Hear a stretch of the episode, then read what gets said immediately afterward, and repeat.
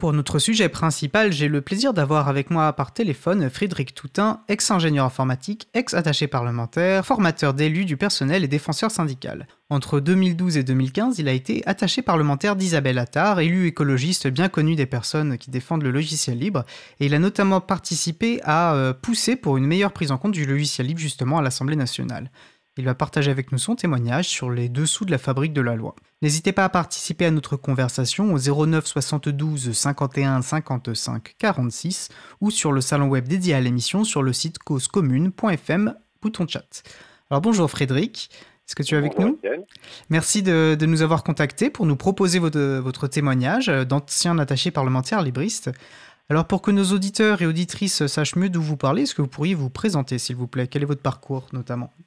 Euh, rapidement, mon parcours, euh, c'est euh, des études d'informatique et des, jobs de développeur et de, chef de projet ensuite en SS2I, dans une usine d'électronique de carte à puce notamment, et une, une réorientation après un plan social, des activités syndicales, des activités de formateur. Et en 2011, je prends ma carte chez Europe Écologie Les Verts bah, un peu dans la suite de mon engagement syndical, pour avoir un engagement politique euh, qui, fasse progresser mes idées. Et je me retrouve euh, début 2012 directeur de campagne aux élections législatives, euh, victorieuse à Bayeux, et ensuite attaché parlementaire. Donc je débarque à l'Assemblée nationale en juin 2012 en n'y ayant jamais mis les pieds, sans avoir envisagé d'y travailler un jour. Entendu. Et du coup, euh, avant de rentrer dans cette période de votre vie, euh, vous, de ce que je comprends, le logiciel libre, c'est quelque chose que, dans lequel vous étiez euh, engagé, une conviction que vous aviez avant, avant d'arriver à l'Assemblée nationale. Quelle est votre bah découverte du logiciel libre? C'est quoi que, représente bah pour vous le logiciel libre? Ma découverte, c'est vraiment en arrivant à la fac en 97, où, où les logiciels libres sont le, choix par défaut, quoi, que ce soit pour pour concevoir, pour programmer. Euh, c'est là que je découvre alors, les premiers navigateurs web. On a eu euh, Mozilla, Mozilla Firefox est arrivé en cours de route.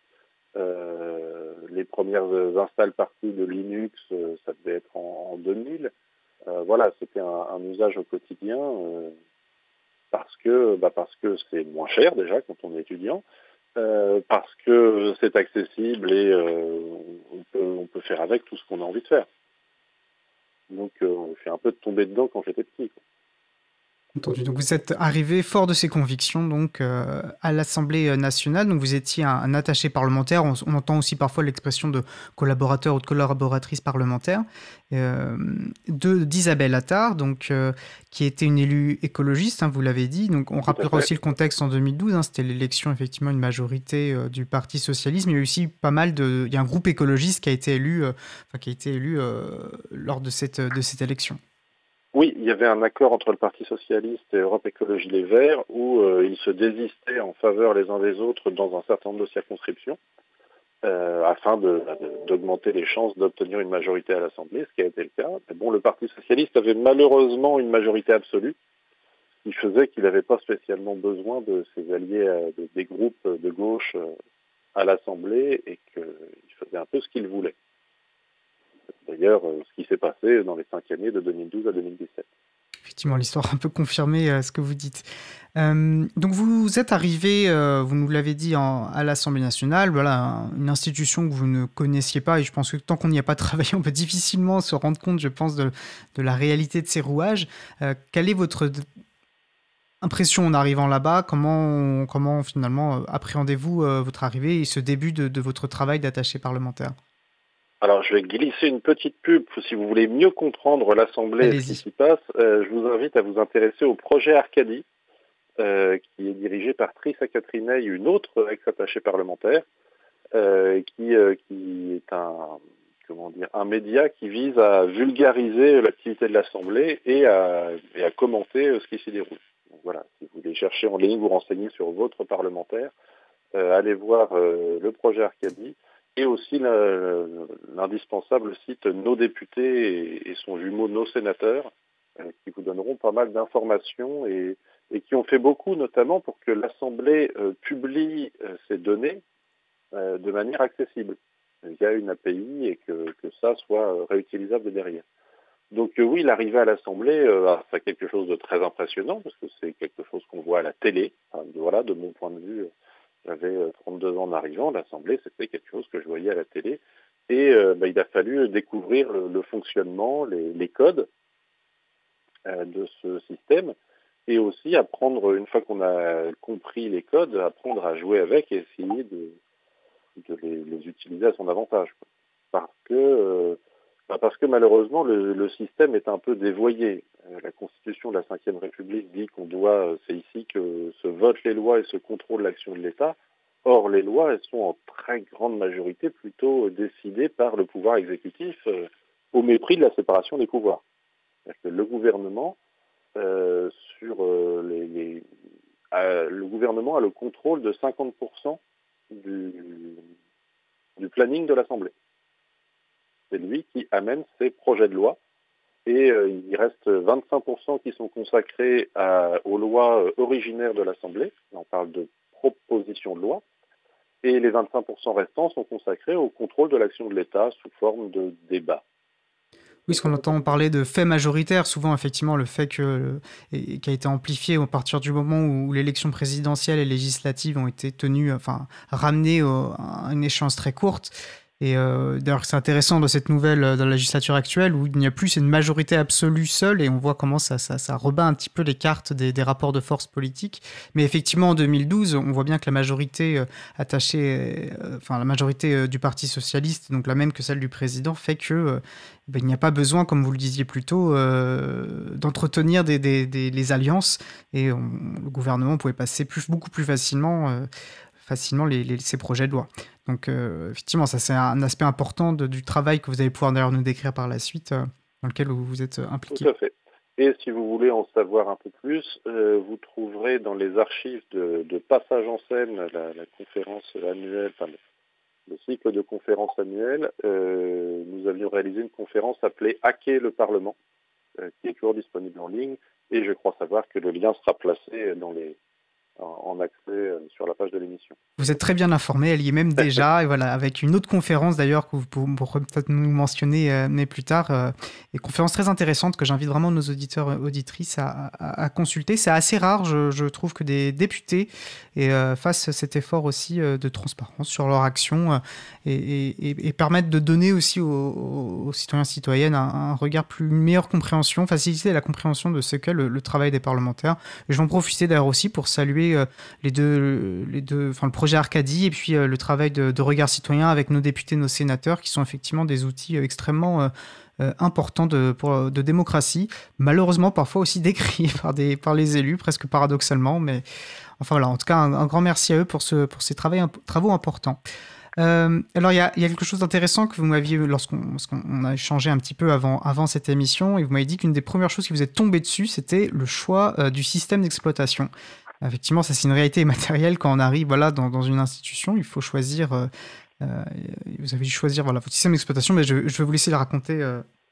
Alors oui, donc quand on arrive en 2012, il y a eu la, possibilité ouverte lors de la précédente mandature, en 2007, de choisir pour les parlementaires, soit que l'ordinateur, les deux ordinateurs attribués à leur bureau à l'Assemblée, donc un pour le député, un pour son attaché parlementaire, euh, soit, sous Windows, soit sous Linux. Et donc cette, euh, cette nouveauté euh, lancée en 2007 bah, se prolonge en 2012 et on nous offre le même choix. Alors, par nature, par habitude, j'aurais répondu Linux, sauf que bah, on fait partie d'un groupe et au sein du groupe Europe Écologie Les Verts à l'Assemblée, il y a des gens qui étaient dans la mandature précédente, je pense notamment aux attachés parlementaires de Noël Mamère, qui était député avant, et qui nous disent ne faites surtout pas ça, euh, choisissez Windows parce que euh, la, maintenance système des ordinateurs sous Linux, elle n'est pas au point. On a des problèmes tout le temps. On a des problèmes notamment de, boîtes mail qui sont pleines et il faut supprimer des messages pour pouvoir continuer à en recevoir. Ça arrive quasiment tous les mois.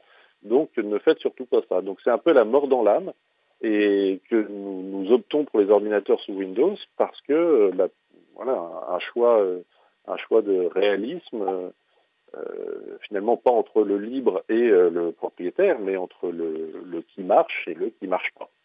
Précisons que c'est pas inhérent au fait que c'était des, logiciels libres, c'était simplement que, hein, voilà, que la, proposition de maintenance de l'Assemblée nationale, voilà. donc c'était pas intégré et malheureusement, et ça c'est les choses qui, alors je, crois que je, je, sais que d'autres attachés parlementaires dans la législature euh, suivante ont essayé de bouger ça. Je ne sais pas, d'ailleurs, je ne sais pas si vous avez des échos, euh, de savoir où ça en est à présent. J'imagine que ça n'a pas forcément malheureusement encore bougé. à l'Assemblée, mais pas dans ce niveau de détail.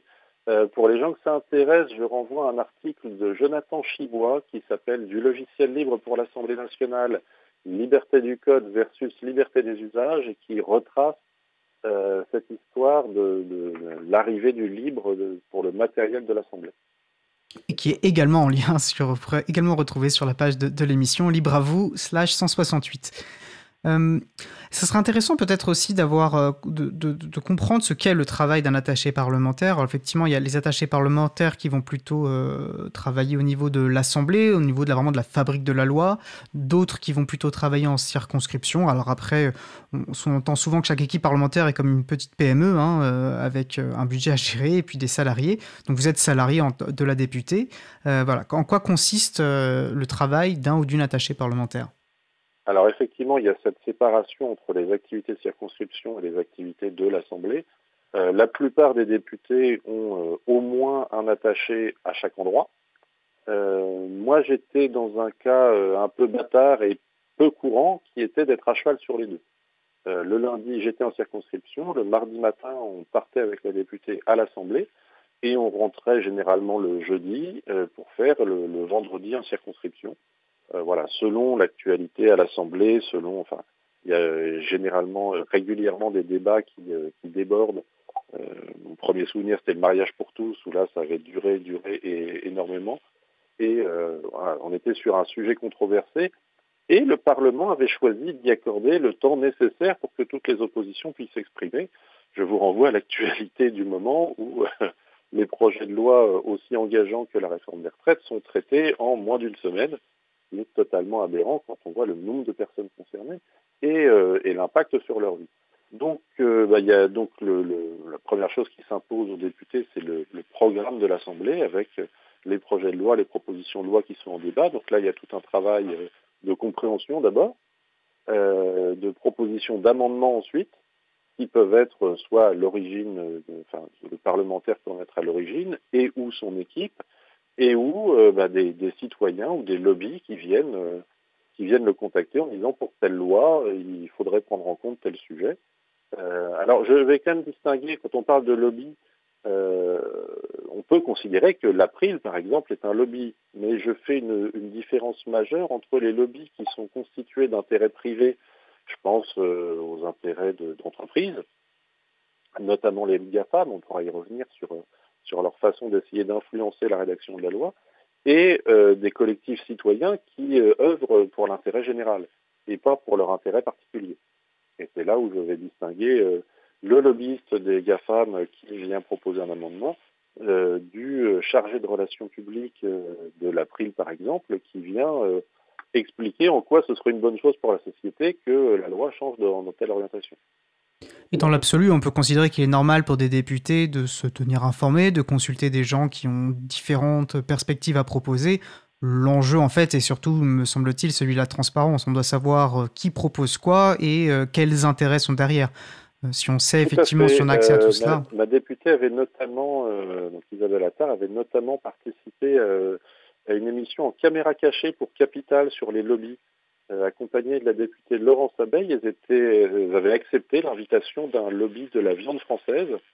Et donc, euh, alors le, la vidéo ne, montrait absolument pas les personnes, mais le, président de ce lobby tenait un discours sur, euh, écoutez, les Français n'en ont rien à faire de la traçabilité de l'origine de la viande, il faut arrêter de nous mettre des contraintes à ce sujet.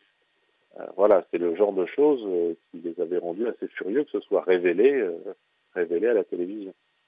Et, c'est quelque chose qui vous a frappé quand vous êtes que souvent en tant que citoyen ou citoyenne, on, a une certaine vision d'effectivement, on se représente bien que les lobbies peuvent avoir un, impact ou une présence assez forte.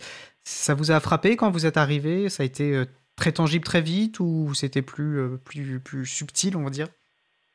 Euh, oui, c'est très tangible très vite parce que bah, les lobbyistes savent que le, début d'une mandature, c'est quelque chose de très important. Donc, ils, bon, ils connaissent ceux qui ont été réélus, ils vont se pencher sur tous les nouveaux pour voir ceux qui sont susceptibles de s'intéresser à leur sujet, qui sont bien placés pour avoir des choses qu'il faut voter. le lobbying est beaucoup plus important vers les gens de la majorité que de la minorité, par exemple. Et, donc, comme à l'époque, au début du mandat, on était dans la majorité, on a vu débarquer des invitations de Google, de Microsoft, à euh, des rencontres, à euh, des déjeuners, des dîners, euh, pour, bah, une fois qu'ils avaient identifié que ma députée s'occupait des questions, des questions du numérique. Donc on y est allé. On est allé à ces repas pour, bah, découvrir de quoi il s'agit, comment ça marche.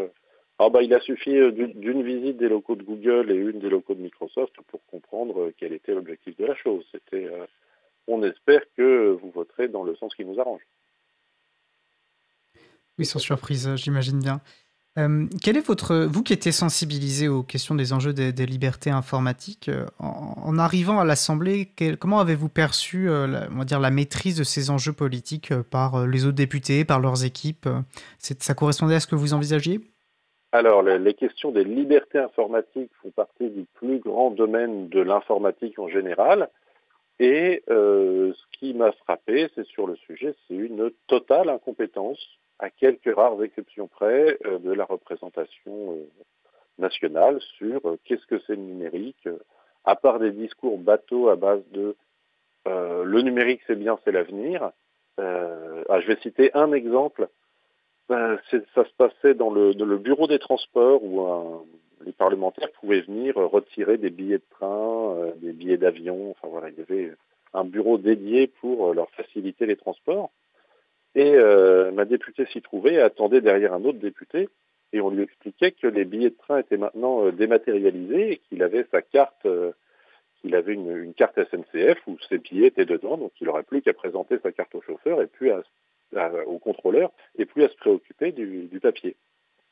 Et, et ce député a répondu Oh, mais ça, ne va pas du tout, moi je veux continuer au papier. ah non, mais ça, n'existe plus ici, monsieur. Euh, au pire, si, si, vous voulez avoir des traces, euh, ben, vous pouvez imprimer le mail. Une fois que vous avez fait votre réservation, on vous envoie un mail. Ah non, mais moi, les mails, je ne m'en occupe pas, c'est mon assistante. Donc on était en 2012 face à un député qui n'utilisait pas l'outil mail. Et c'est pas parce qu'il utilisait des messageries instantanées. Hein. C'était euh, hors de question pour lui. il euh, fallait que son assistante lui imprime ses mails pour qu'il en prenne connaissance. Donc euh, voilà, c'est un exemple un peu peut-être un peu extrême. Je ne sais pas à quel point il était représentatif, mais les, députés qui en 2012 étaient concernés par le numérique étaient très peu nombreux. je vais me souvenir de Lionel Tardy, je vais me souvenir de Anne-Laure de la Rodière, et j'en oublie du côté socialiste, qui venait de chez Orange, je crois, donc euh, qui était sensibilisé au sujet. Mais voilà, c'était vraiment, vraiment très peu de gens.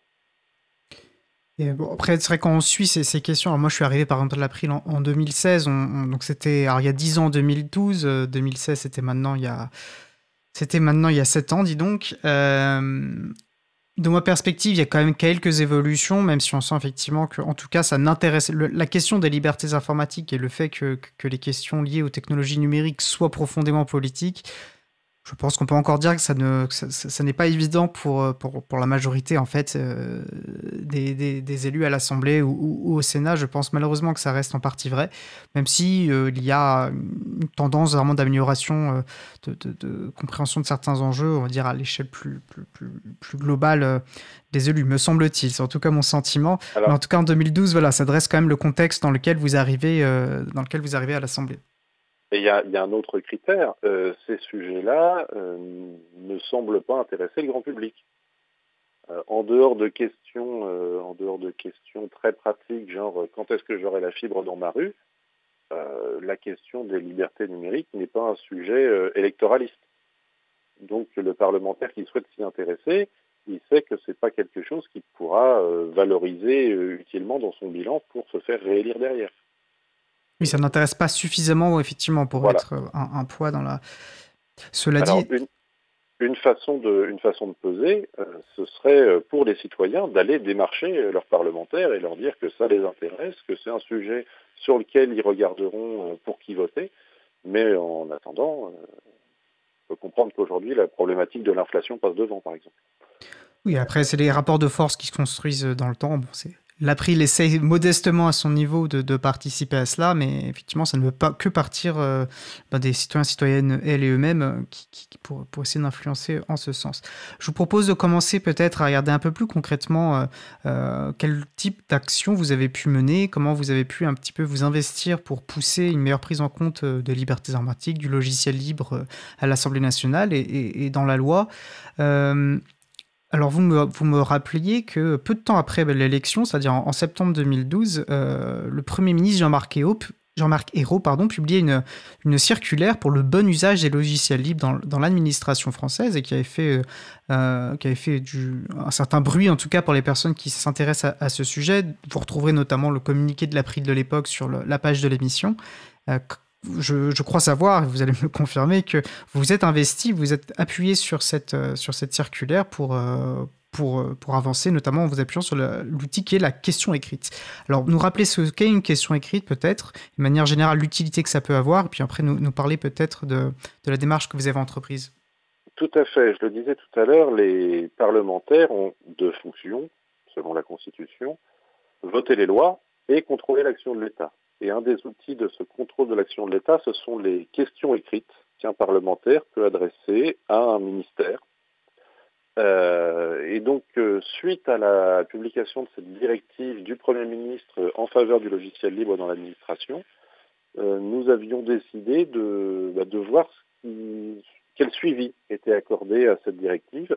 Et donc, tous les ans de 2013 à 2016, nous avons adressé à tous les ministères là, une demande de bilan sur l'application de la circulaire, notamment est-ce qu'il y avait eu des études d'opportunité pour migrer des logiciels, intégrer ce critère du logiciel libre dans les appels d'offres, euh, les projets de migration en cours, la mise à disposition de, sources de logiciels développées en interne, et ainsi que le montant des dépenses en logiciel. Et là, je suis allé rechercher, euh, vous retrouverez tout ça facilement sur le site Nos députés, puisqu'ils archivent chaque mandature euh, donc vous pouvez retrouver ces questions et leurs réponses quand il y en a eu. Il y a quelques ministères qui ne répondaient pas. Et par exemple, en juillet 2013, on a une réponse du ministère en charge de... Euh, alors c'était le ministère de la réforme de l'État, de la décentralisation et de la fonction publique, donc un ministère, éminemment important pour, le, tous les logiciels qui sont utilisés dans la fonction publique. Et on avait une, grande, une longue réponse sur euh, les orientations euh, décidées par la direction interministérielle des systèmes d'information et de communication, la DISIC, et enfin un petit récapitulatif des dépenses. Euh, en 2008, le ministère dépensait 241 millions d'euros en logiciel libre et en 2011, c'était passé à 308 millions d'euros, donc euh, plus 25% en, en, 4 ans, ce qui était quand même une belle progression. Il faudrait voir quels sont les montants aujourd'hui, mais on le voit de plus en plus dans ce cadre-là, on dénonçait aussi le Microsoft avait des contrats avec l'éducation nationale et avec l'armée, le fameux contrat Open Bar. Euh, ça faisait partie des sujets où on essayait d'attirer, euh, d'attirer l'attention euh, sur l'importance de passer au logiciel libre. Mais à nouveau, c'est un sujet, quand on l'explique à, à d'autres députés, c'est un sujet qui ne leur parlait pas du tout. Ils ne voyaient pas de quoi il s'agissait, ne serait-ce que la distinction logiciel libre, logiciel propriétaire. Oui, il y a tout un enjeu de, cette sensibilisation. Et sur les questions écrites, euh, on, voit, on, voit l'enjeu. Nous, ça nous sert également en tant qu'association que, militante, en tant que société civile, pour prendre un terme un peu plus, large. Euh, ça nous aide à, pousser nos actions. On voit aussi, nous, on propose régulièrement euh, euh, des questions écrites à des parlementaires, hein, dans un jeu aussi de, transparence. Ça nous aide à obtenir de plus, de, plus, grandes, plus d'informations, éventuellement faire des demandes de communication, euh, d'accès à des documents administratifs aux administrations. En tout cas, c'est vraiment un outil, euh, un outil très utile pour les députés, mais au-delà de ça, voilà, pour, tout, pour, tout, pour toute la société civile qui, sur certains sujets. Et d'ailleurs, on, on, essaye en ce moment de convaincre des députés de poser une question écrite similaire, c'est-à-dire de mais plus large, c'est-à-dire au-delà du logiciel libre, pour avoir une, pour que les ministères fassent un audit sur leurs dépenses, leur, leur logiciel, selon différents euh, critères, pour avoir cette, transparence, pour avoir cette euh, visibilité, ces données relatives à, leur utilisation des logiciels, qu'ils soient libres ou pas. Et, ça paraît comme assez nécessaire, voire indispensable même, pour, euh, avancer, pour pouvoir développer des, politiques publiques et des stratégies politiques vis-à-vis du logiciel libre qui soient à peu près un tant soit peu ambitieuses. Tout à fait. Et, et effectivement, la, quantité de responsables politiques qui ne réalisent pas qu'en faisant appel au logiciel propriétaire, euh, ils se retrouvent pieds et poings liés avec un prestataire qui peut monter ses prix, qui peut euh, cesser les développements euh, et dont ils dépendent, alors que la même chose, la même commande, mais en imposant que ce soit un logiciel libre, permet bah, une, pérennité dans le temps, tout simplement, d'avoir accès aux sources, de pouvoir faire appel à d'autres prestataires, de pouvoir euh, faire les modifications en interne aussi, le cas, le cas échéant, et d'assurer la, compatibilité entre les systèmes, ou du moins de pouvoir faciliter les migrations d'un système à l'autre. Tout à fait, c'est pour ça qu'on défendait euh, une priorité, pris le défend historiquement et on le défend toujours, une priorité au logiciel libre dans les administrations. C'est aussi des positions d'ailleurs que vous avez pu défendre euh, lorsque vous étiez attaché parlementaire euh, de, de, de, Madame la députée Isabelle Attard.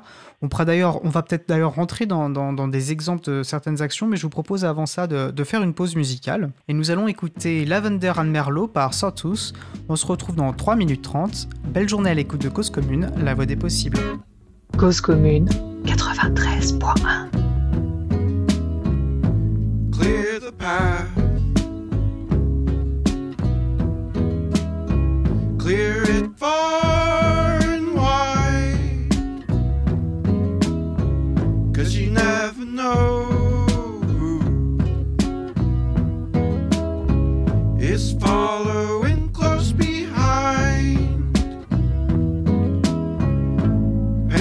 sky. With lavender and merlot, and we all know that everybody loves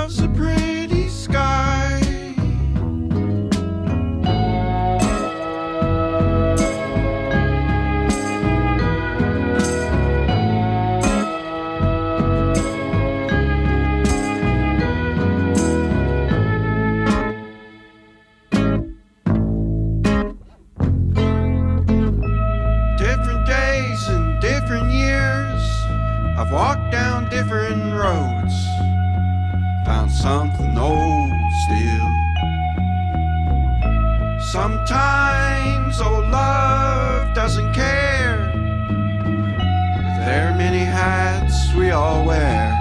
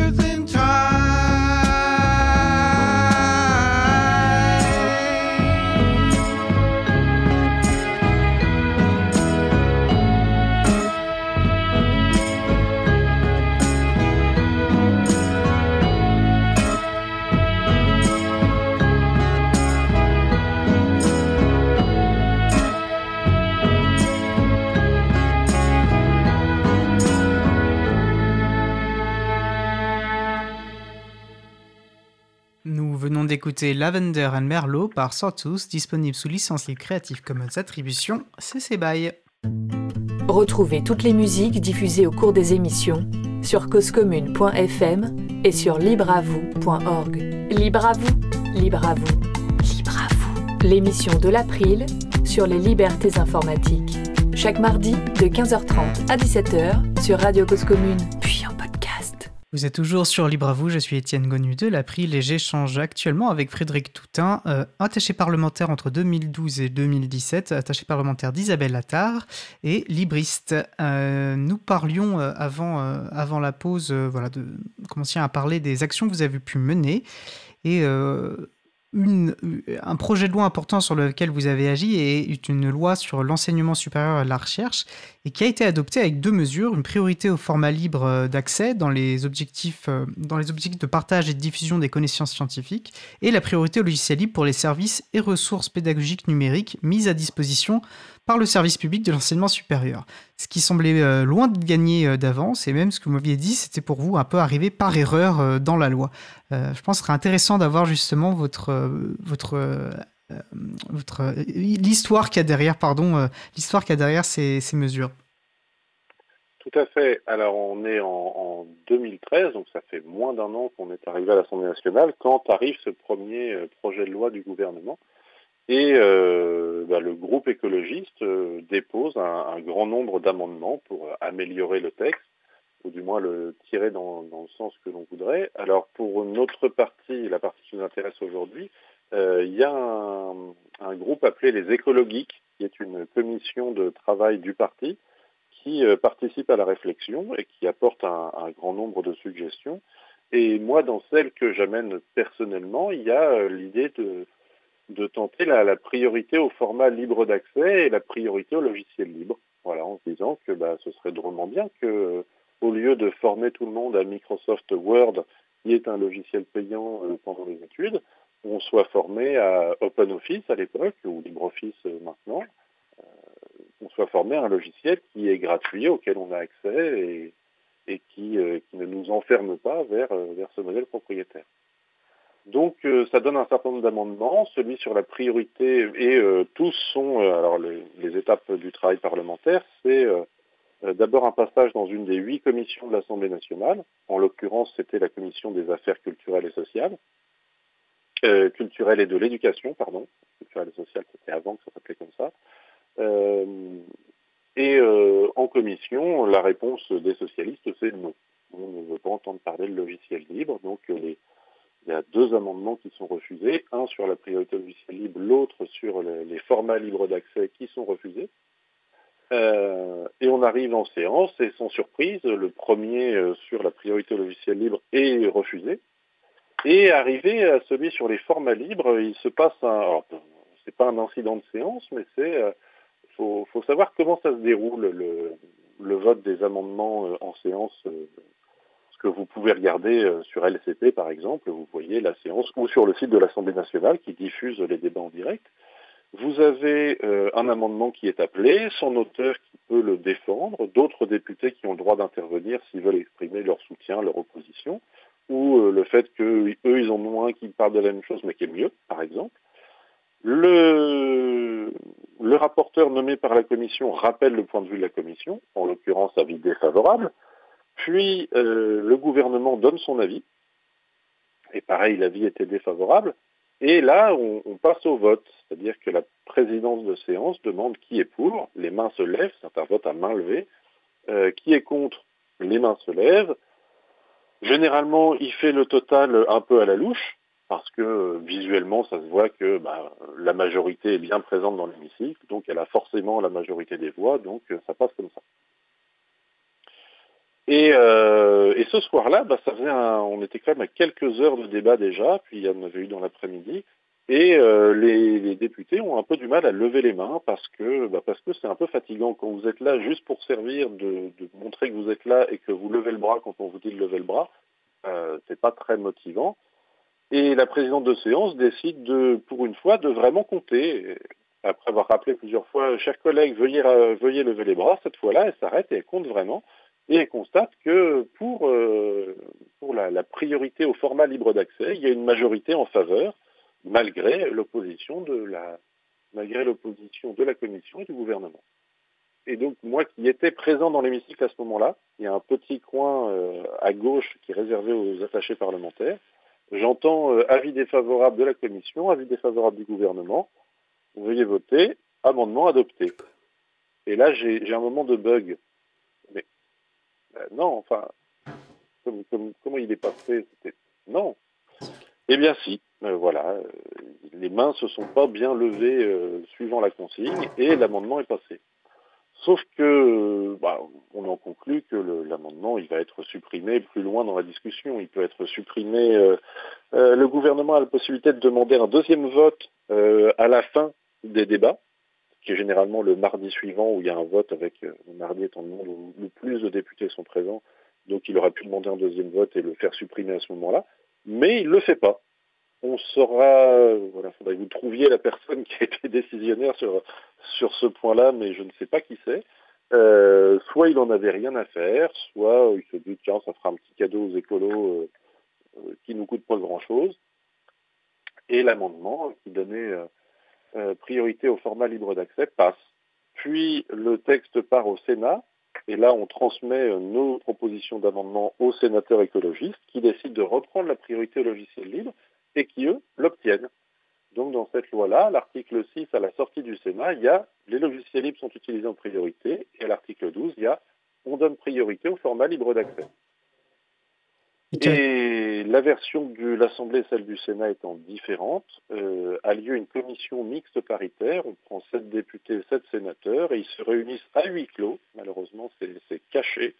Et ils débattent entre eux de euh, qu'est-ce qu'on garde de chaque version entre l'Assemblée et le Sénat et ils aboutissent ou pas à une version euh, finale qui est proposée au vote aux deux chambres. Si les deux votent le texte, ben, il est définitivement adopté, qui a été le cas pour celui-là. Euh, lors de la CNP, les sénateurs ont obtenu que la priorité au logiciel libre soit maintenue.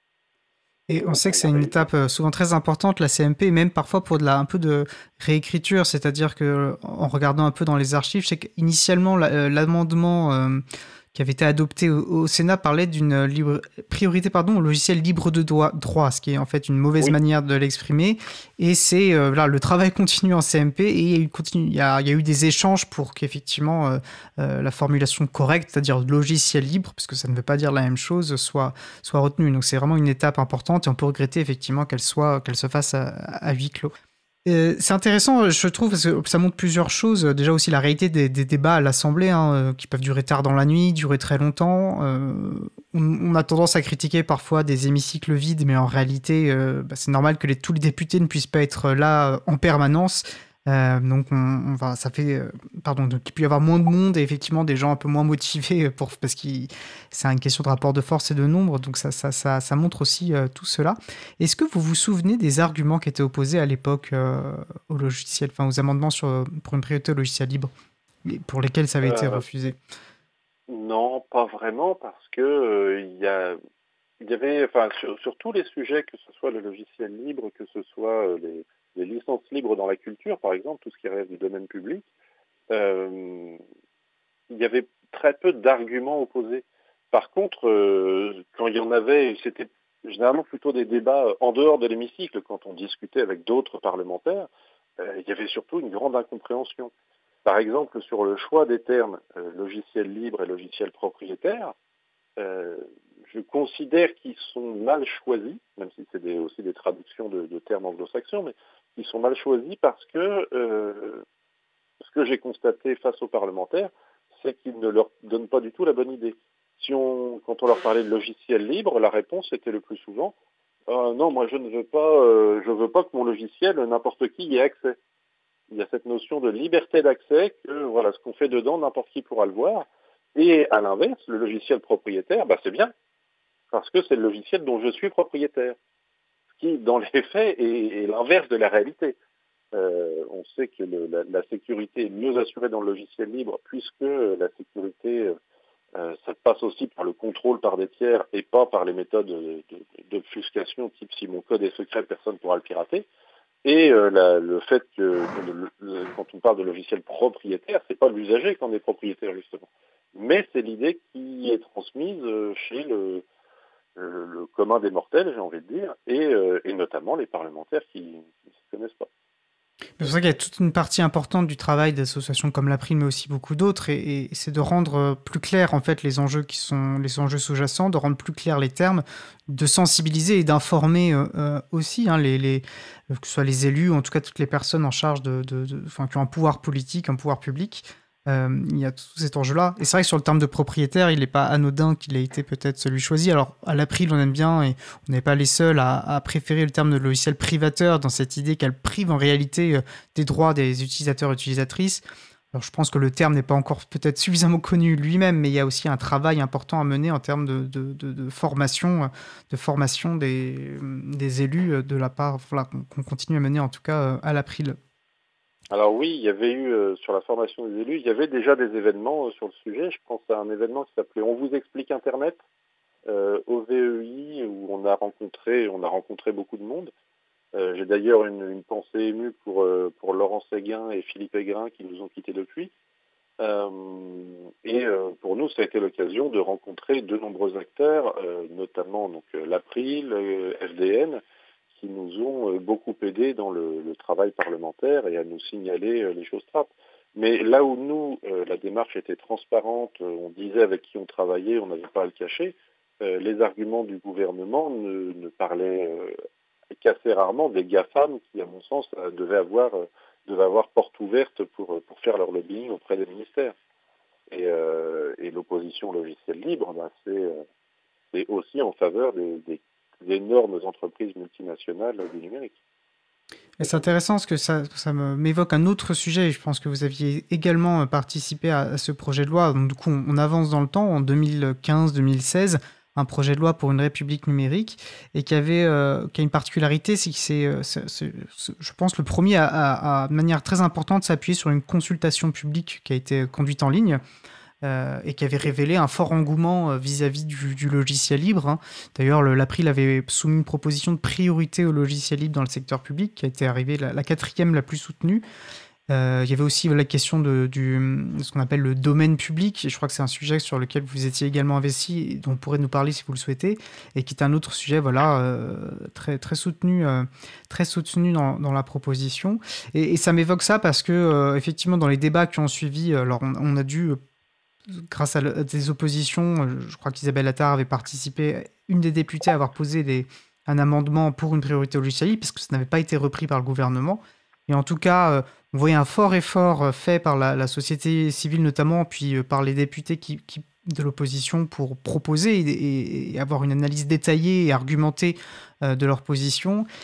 Et euh, on avait tendance, il y avait un, fait du prince un petit peu pour refuser euh, le logiciel libre, nous expliquant, euh, qu'effectivement ce n'était pas réalisable ou réaliste d'avoir une priorité logiciel libre, que ce serait contraire, nous disait-on, au code des marchés publics, ce qui est faux d'ailleurs. Et nous, on venait avec des arguments pour, pour tenir notre position. Et il y avait un on nous invoquait, euh, on nous invoquait de mémoire, on invoquait une note de l'administration sans jamais la, montrer, sans jamais la donner.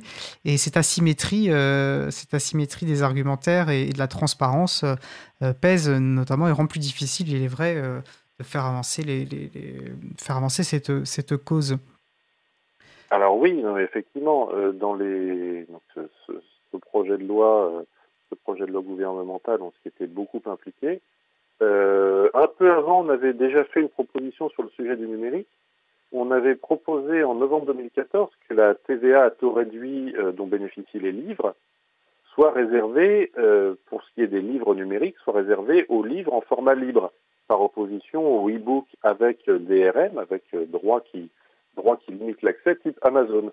Et j'ai encore, encore vu cette semaine, je crois, sur Mastodon, quelqu'un qui témoignait que ben, il avait acheté des livres sur sa liseuse Kindle et enfin lui il pensait avoir acheté des livres mais qu'ils avaient disparu et que Amazon lui avait retiré le droit d'accès. Moi quand j'achète quelque chose, je ne considère pas que quelqu'un peut me retirer le droit d'accès. Mais euh, c'est pareil, cette proposition qui permettait de distinguer euh, les livres numériques euh, dont on est réellement propriétaire de ceux dont on est au mieux locataire avec des, des conditions très très compliquées, Euh, c'est pareil, ça n'avait pas été accepté. Et sur le, dans le dans le projet de loi Le Maire sur la République numérique, on avait repris une grande partie de, des propos, d'une proposition de loi qui était la, la première euh, euh, proposée par Isabelle à l'Assemblée. Je, je, précise, pardon, quand on dit le maire, c'est Axel Le Maire qui était à l'époque voilà, secrétaire d'État euh, en charge notamment des questions numériques. Il ne s'agit pas de Bruno Le Maire. Voilà. Effectivement, j'avais pas fait le lien, le, le risque de confusion entre les deux. Euh, Donc on avait publié une proposition de loi visant à consacrer le domaine public, à élargir son périmètre et à garantir son intégrité, euh, qui était inspirée des travaux de Lionel Morel, alias Calimac, euh, du collectif Savoir commun. Et, euh, et donc on a réutilisé un certain nombre de choses là-dedans. Et c'était arrivé, alors je me souviens plus du- de, la, de la hauteur dans les propositions, mais c'était, je crois, de mémoire, il y avait un, il était bien placé, et euh, le sujet avait totalement été écarté. Qui n'est pas sans me rappeler la, Convention citoyenne pour le climat euh, du président Emmanuel Macron, qui euh, devait être repris tel quel et qui a vu ses travaux, euh, ces travaux qui étaient pourtant très intéressants, totalement sabrés avant d'arriver à l'Assemblée et d'être réduite à pas grand-chose, et y compris d'être réduite à des, aberrations, genre une nouvelle taxation sur, tous les produits électroniques reconditionnés. Euh, pour être complètement transparent, c'est vrai qu'il n'y avait pas d'engagement à l'époque de reprendre l'ensemble des propositions, mais il aurait été intéressant de jouer le jeu jusqu'au bout, d'avoir euh, finalement euh, d'avoir des débats ouverts sur les différentes propositions et de faire confiance aussi du coup à, la capacité peut-être de la société civile de se saisir, en fait, d'avoir une intelligence et d'être capable de se saisir d'enjeux politiques. Et le fait qu'il n'y ait pas eu une volonté de, conduire des débats transparents et, et, entiers sur les différents sujets était clairement à regretter. Oui.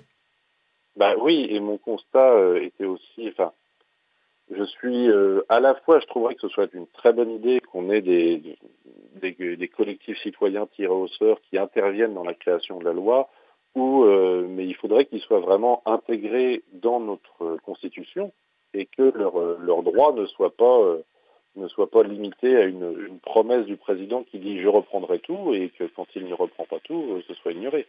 Euh, dans le même ordre d'idée, dans le programme euh, à la présidentielle socialiste, il y avait la suppression de la ADOPI, euh, la haute autorité de défense des œuvres et de la protection euh, propriété intellectuelle sur Internet, j'ai plus l'acronyme dans le détail. Euh, que fait François Hollande une fois qu'il arrive au pouvoir? Il, euh, il, délègue une mission de réflexion là, à Pierre Lescure, ancien patron de Canal+, et la mission Lescure est chargée de réfléchir à ce qu'il faut faire alors que la réflexion avait déjà eu lieu en amont, puisque c'était dans le programme. Et la Adopi est, maintenue telle qu'elle, avec des, raisons, totalement aberrantes, alors qu'elle elle, n'a jamais...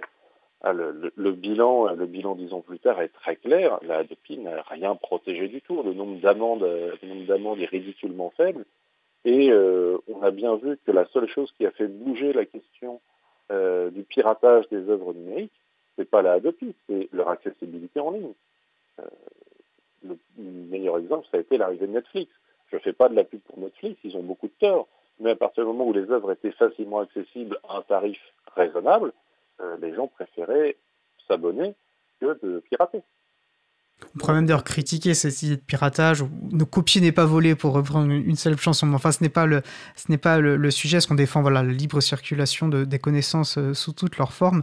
Euh, mais c'est pas le sujet effectivement ici. Et clairement, on, on, a, on à savoir que, que euh, voter des rapports ou faire créer des commissions, euh, des missions d'information, etc. C'est une bonne manière, malheureusement, parfois d'enterrer des, des, sujets. Tout à fait dans les sujets, ça, ça, ça, tend parfois à se, à se, confirmer. Je vois le, le temps euh, qui avance très vite. Est-ce qu'il y a une dernière peut-être chose, une action que vous avez pu conduire, un sujet sur lequel vous êtes engagé pendant, pendant euh, euh, votre temps en tant qu'attaché parlementaire, sur lequel vous, vous souhaitiez que vous souhaiteriez oh, développer bah, alors je vais, je vais, revenir sur le domaine public parce que c'est vraiment un sujet et glissé que pour ceux qui et, et le définir alors du coup, s'il vous plaît, domaine public. Alors le domaine public.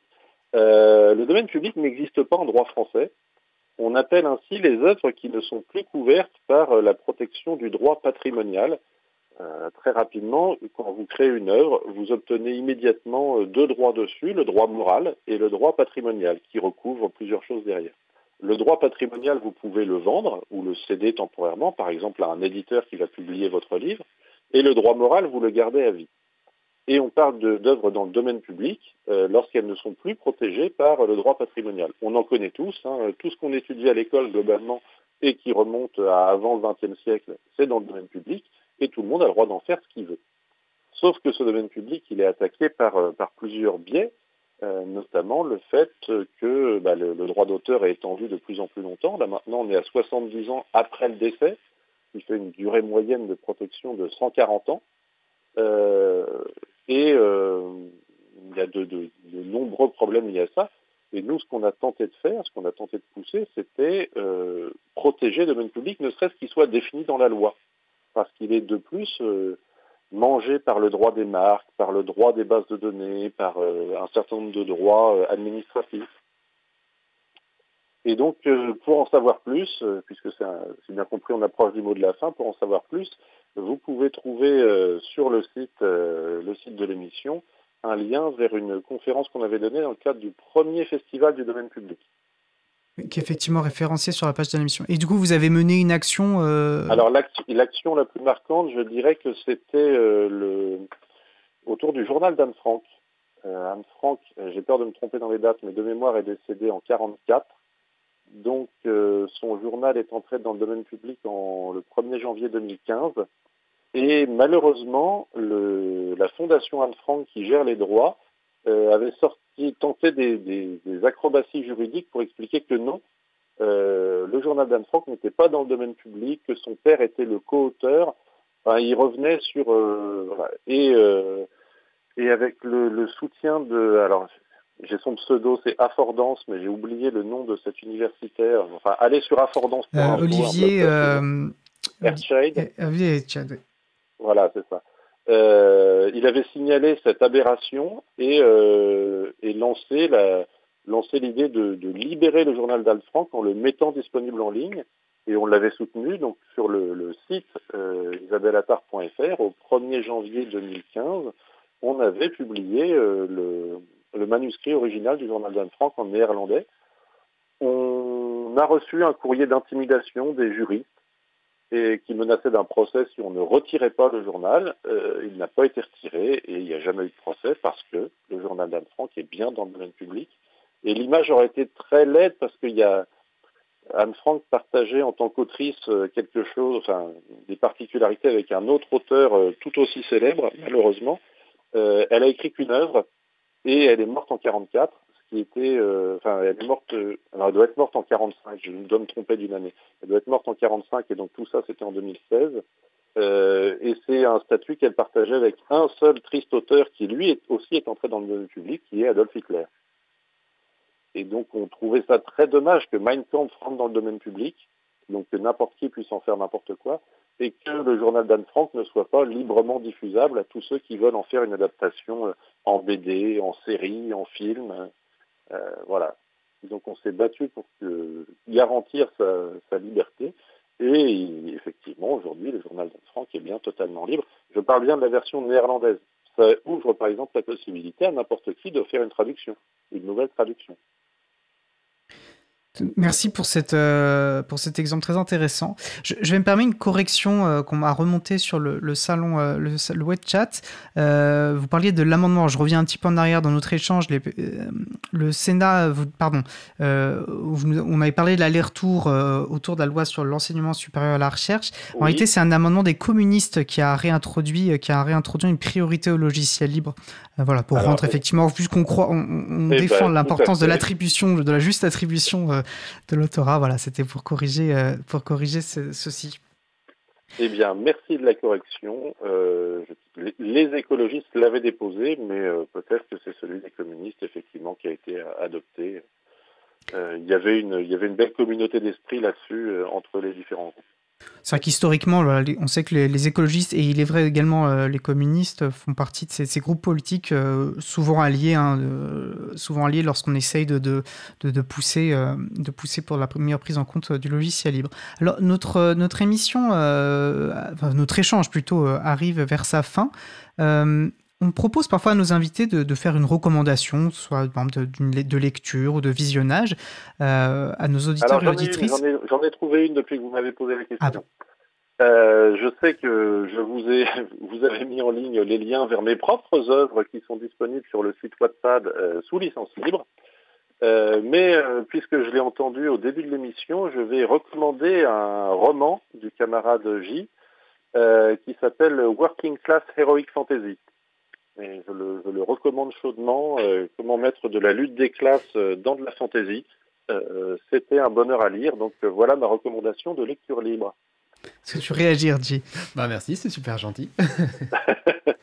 Et au-delà de ça, on invite tout le monde aussi à, à- à aller faire un tour sur la page, euh, c'est pas Utip, si, je- j'ai un trou de mémoire.